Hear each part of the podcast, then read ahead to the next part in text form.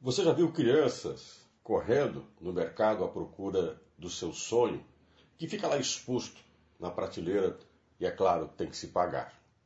A vida não é isso. Mas para uma criança aquilo é uma ilusão fantástica, estimula a querer as coisas, desejar, ela sonha. Mas é criança. Quase sempre, ou se espera, deve ter um adulto que a oriente e diga: isso pode, isso não pode.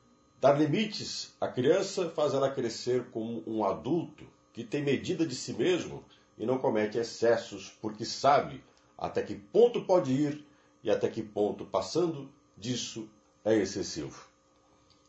Os adultos de hoje, muitos deles mimados ou mal educados, ou às vezes desesperados, resolvem se dopar ou se anestesiar.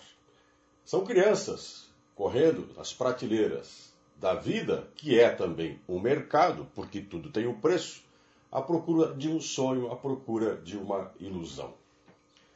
Aonde vão encontrar isso? Em vários lugares, até mesmo nas drogas ilícitas, que procuram satisfazer os seus desejos sem nada poder ou ter.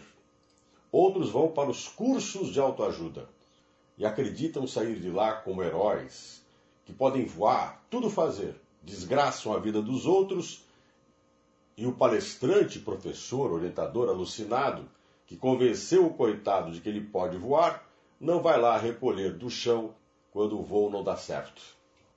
Em alguns templos religiosos, aonde os que aproveitam a infantilidade e o desejo de dopar e se anestesiar para chamar o público de fiéis, engana, ilude e também faz com que aquele que vá ao templo se considere o escolhido.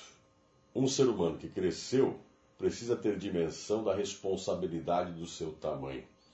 As crianças caem para aprender a andar, os adultos caem porque tropeçam no que vê pela frente ou às vezes tropeçam em si mesmos.